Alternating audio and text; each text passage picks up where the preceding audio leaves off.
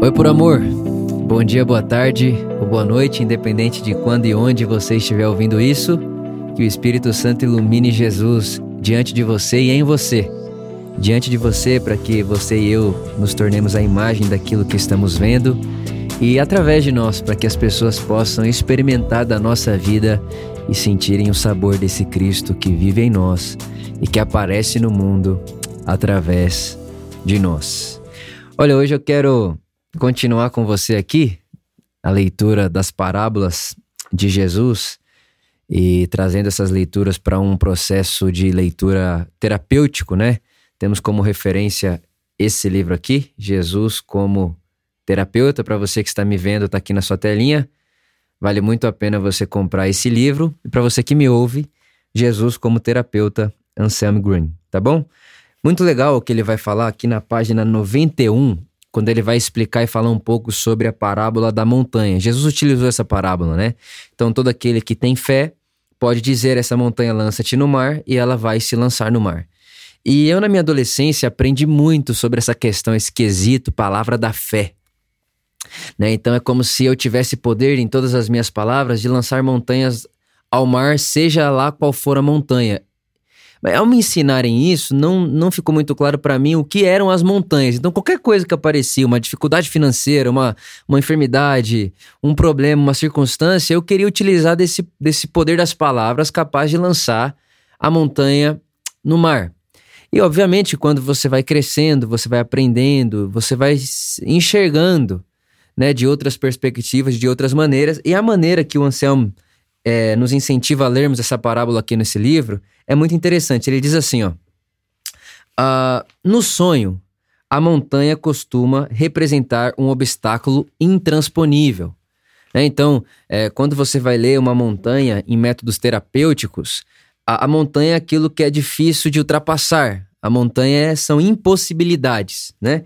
E aí ele continua dizendo assim: também falamos um monte de trabalho, né? Então, todo mundo aqui já utilizou essa expressão. Tô cansado, tenho um monte de trabalho, parece que não acaba, é infindável.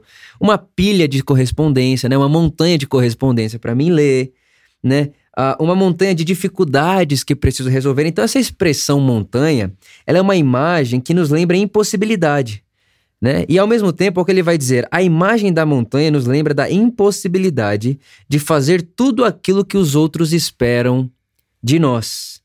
Mas não deveríamos capitular diante dessa montanha, disse Jesus. Jesus nos aponta para a fé que joga a montanha no mar. E aí ele vai dizer o seguinte: a fé é uma nova maneira de ver. Alguns param diante da montanha. Eles ficam hipnotizados pelos muitos problemas e blo bloqueiam seu próprio caminho. Olha o que eu quero falar com você hoje. A fé é um convite ao enxergarem as coisas de uma outra perspectiva e não necessariamente mudar as circunstâncias. Então vamos lá, a fé como a maneira de olhar diferente e não a maneira de mudar o que eu estou vendo. É mudar a perspectiva do que vejo. Então, por exemplo, tem uma montanha na minha frente e essa montanha se chama, ah, sei lá, é, problema financeiro, né? Então tá lá uma montanha na minha frente. Problema financeiro. Ok. A fé, ela não necessariamente é a provisão para que aquele problema financeiro acabe, até porque não são assim as coisas. Se tudo que a gente precisasse é aprender a falar, problema financeiro, vai embora, lança-te no mar, o mundo inteiro não teria problema com pobreza. Não é desse jeito que as coisas acontecem. Né? Então, não é essa leitura da fé que eu quero fazer com você. A leitura da fé que eu quero fazer com você é a seguinte: a montanha do problema está ali. O problema se chama financeiro. A fé, como provisão para que eu enxergue essa realidade em uma outra perspectiva e que essa dificuldade não me torne alguém difícil de lidar e que esse problema não me torne alguém problemático. É, é uma fé milagrosa que lança a montanha no mar sem negar a existência dela. É, é, uma, é, uma, é uma fé que, diante dos problemas, não me, problemi, não, não, me, não, me, não me torna problemático, mas faz com que eu consiga passar com contentamento, que faz com que eu consiga passar com, com clareza, com sentido, com lucidez, ainda que o problema continue lá. Então, a minha leitura que eu, a leitura que eu quero fazer com você aqui hoje, a respeito dessa, dessa montanha aí, é, eu, não, eu não quero dizer a você que a sua vida é, vai, será, vai ser, ou enfim, deveria ser uma vida sem montanhas diante de você. Mas existe uma fé que produz em mim e você um novo olhar, uma nova perspectiva, uma nova forma de olhar para as coisas, uma nova forma de perceber as coisas. Eu estava lendo um livro hoje de manhã e tinha uma sabedoria ali que eu queria trazer para você, porque você pode reparar que a gente fica muito. Uh, a gente se preocupa demais com coisas que a gente não consegue mudar. E aí, ao estarmos preocupados demais com coisas que nós não conseguimos mudar e que não está ao nosso alcance de controle, nós gastamos o nosso tempo preocupado, acabamos com a nossa energia preocupado e não trazemos para nossa responsabilidade aquilo que nós podemos mudar. Porque existem montanhas que somos nós que construímos. Existem montanhas que não aparecem diante de nós e lembram para mim e para você de que nós fazemos parte da vida e na vida, no caminho da vida tem montanhas. E algumas delas não são criadas por nós, mas muitas montanhas são criadas por mim e por você.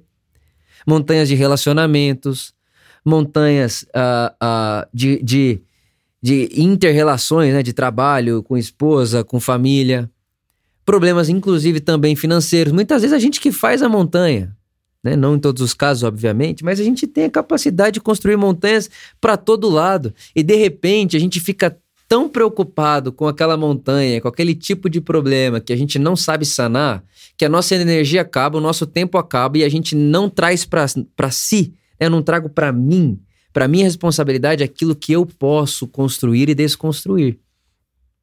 Então eu queria lembrar você e me despedir de você nessa, nesse momento, nossos juntos aqui, lendo uma despedida de Desmond Tutu. Ele estava se despedindo de um, uma viagem e enquanto ele se despedia, o repórter disse: Cara, se você tivesse uma última oportunidade de dar um recado pro pessoal, o que, que você diria? E ele disse assim: Eu diria, querido filho, querida filha de Deus, você é amado, amada com um amor inabalável. Um amor que já amava você mesmo antes de sua criação. O amor que continuará existindo muito tempo depois que tudo tiver desaparecido. Você é precioso, com uma preciosidade que é totalmente imensurável. E Deus quer que você seja como Ele, cheio de vida, bondade e riso e contentamento. Deus, que está incessantemente emanando tudo o que é por toda a eternidade, quer que você floresça. Deus quer que você esteja repleto de contentamento e animação, e sempre desejoso de ser capaz de encontrar o que é lindo na criação de Deus: a compaixão de muitos, o afeto e o compartilhar. E Deus diz: Por favor, meu filho, ajuda-me, ajuda-me a espalhar o amor e o riso e o contentamento com a compaixão. E sabe do que mais, meus filhos? Ao fazer isso, você descobre o contentamento. O contentamento que você não procurou chega como presente, quase como a recompensa por esse afeto altruísta para com os outros. É dessa fé que eu estou conversando com você. É uma fé que não necessariamente faz com que acabe no mundo os problemas e as montanhas, mas é uma fé e uma lucidez para crer, para acreditar e para viver esse milagre que é viver uma vida de alegria, mesmo em meio a uma montanha de tristeza, que é viver uma vida de paz, mesmo em meio a um mundo de caos, que é viver uma vida de liberdade, mesmo em meio a um mundo de escravidão, que é viver uma vida de amor, mesmo em meio ao mundo de caos e de ódio, né? E é uma fé que ao invés de matar o mal, não me faz malvado, é uma fé que não quer aniquilar o malvado, pelo contrário. É uma fé que faz com que o Vitor, ao se deparar com o mal, não se torne malvado. Não se torne ranzinza, não se torne rabugento, sabe? Aquela, aquela pessoa que passa tanta dificuldade que se torna uma pessoa difícil. Ela passa tanto problema, ela se torna problemática. Eu acho que a fé é essa realidade provisão que eu posso passar por N problemas, mas não me tornarei problemático. Eu posso passar por diversos momentos de ódio, que as pessoas me odeiem, que as pessoas falem mal de mim. Eu posso passar por diversos momentos que são desumanos, mas não me tornarei um desumano. Continuarei acreditando, seguindo, me fortalecendo, me encorajando, encorajando as pessoas à minha volta a viverem essa vida aqui. Uma vida que espalhe beleza, que espalhe contentamento, compaixão, alegria e riso. Porque no final, quando fazemos isso, nós encontramos sentido, contentamento e representamos Deus no mundo à nossa volta. Então, independente da montanha que está diante de você, diante de mim, eu queria encorajar você a olhar com esse olhar de fé. Os olhos da fé, que os olhos da fé não que tira o problema diante de você, mas faz com que você ultrapasse isso. E é como se aquilo não tivesse poder de mudar quem você é. Tipo, aquilo não é negar a existência daquilo, mas, poxa, é entender que aquilo não tem poder de mudar quem eu sou. Porque o que eu sou vai muito além do que você está vendo. O que eu sou vai muito além do que essa montanha está me dizendo. Que eu sou vai muito além de qualquer coisa que alguém possa dizer sobre mim, pensar sobre mim ou fazer para mim. Então, minha oração é que essa fé capaz de mover montanhas uh, seja realidade na minha, na sua, na nossa vida, para que possamos ser essa expressão de amor, de compaixão, de alegria, de contentamento, de riso, independente das circunstâncias, das montanhas e dos problemas à nossa volta.